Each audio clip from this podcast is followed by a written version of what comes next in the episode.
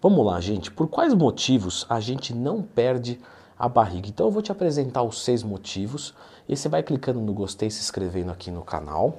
E lembra que amanhã tem promoção da minha consultoria esportiva, que tem mais informações aqui nos comentários. Vaguinhas limitadas porque eu sou um sócio, senão eu fico louco da cabeça. Mais, Leandrão, mais. Então você vê, você vê que eu não consigo, né? Bom, gente, o número 6. Vamos começar com uma coisa mais educativa, tá? Vamos discutir aqui técnica de treino, de dieta, lógico.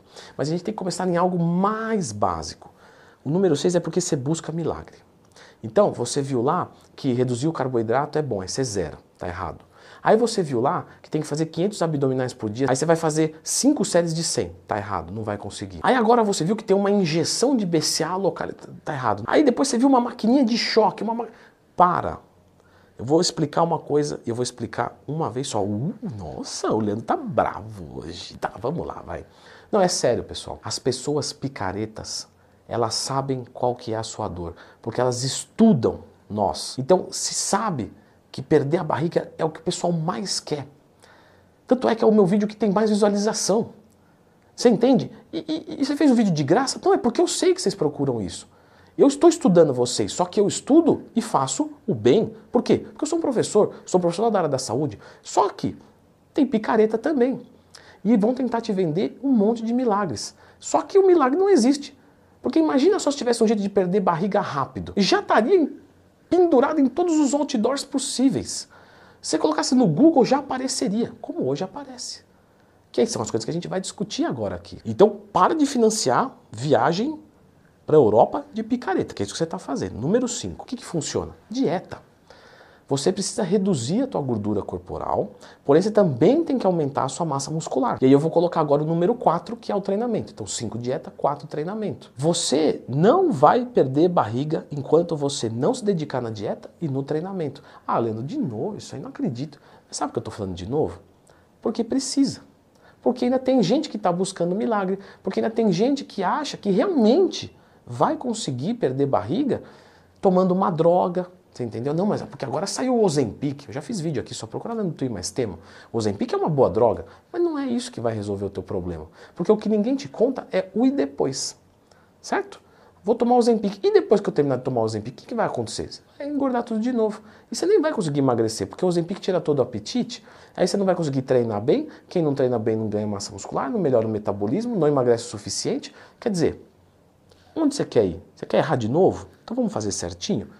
Vamos fazer uma dietinha hipocalórica, cálculo correto dos macros, que eu já ensinei no meu curso de dieta, e vamos fazer um treinamento de musculação.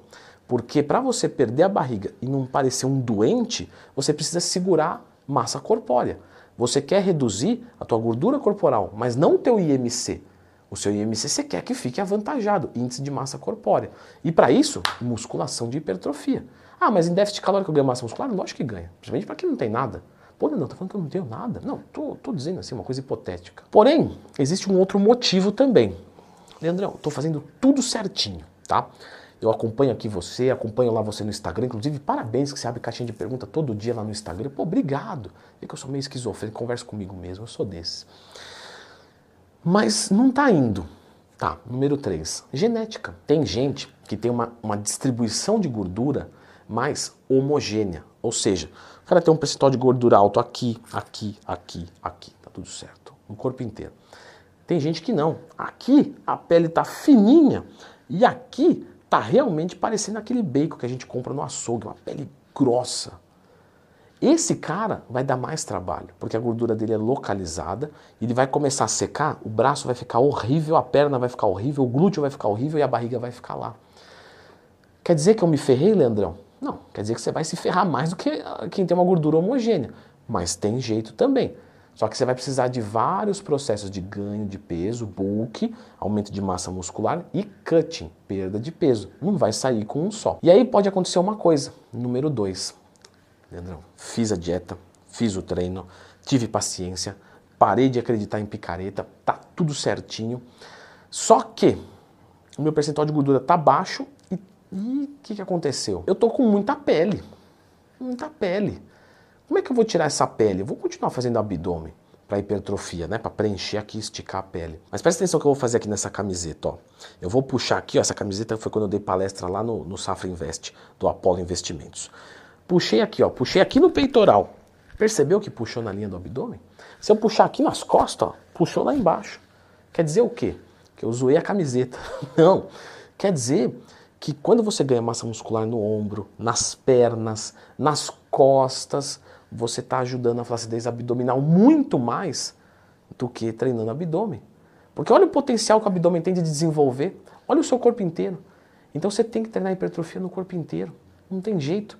Quanto mais massa muscular você tiver, o mesmo tanto de gordura percentualmente se mostra menor, porque ela dilui. E você começa a perceber por que, que um fisiculturista com 12% de gordura está com os gomos marcados no abdômen. Porque é tanta massa muscular puxando tudo, empurrando pele, diluindo a gordura, que 12% ele vê o abdômen dele. E você, às vezes, com, com 9, 8% não vê nada. Então você precisa de massa muscular. Número 1. Um. E aí algumas pessoas vão dizer o seguinte, não, beleza, eu fiz tudo isso, só que eu tenho retenção. Gente, não tem. Não é retenção, não. Desculpa falar né? É chato, é, mas você ainda tem gordura corporal, tá? É muito difícil a gente ter muita retenção de líquido numa dieta de redução de gordura corporal. Então, você está fazendo uma dieta certinha, a sua insulina está baixa, você já está ingerindo menos comida, menos sódio, consequentemente. Então, é difícil ser retenção a menos que você não seja saudável. Pô, tô com estradiol muito alto, progesterona muito alta, tô com algum problema renal, sei lá, beleza, aí pode acontecer. Mas para quem é saudável, está fazendo uma dieta, está reduzindo, não é retenção. Ah, não, mas eu tomei um chá verde, parei de tomar água. Sim, mas aí você desidratou. Né? Aí, lógico, você vai desidratar, mas você vai viver desidratado? Não, não vai viver desidratado. Você tem que conseguir o teu nível de definição muscular do jeito que você quer, hidratado. Então, não é retenção. Mas, se for retenção, ou eu quero melhorar, tirando um pouquinho do líquido que eu tenho retido, que eu sei que eu estou normal, mas eu quero dar um grau nesse dia. Aí você pode usar os macetes que eu apresento nesse vídeo aqui, que é como tirar uma retenção de líquidos. Dá uma conferidinha.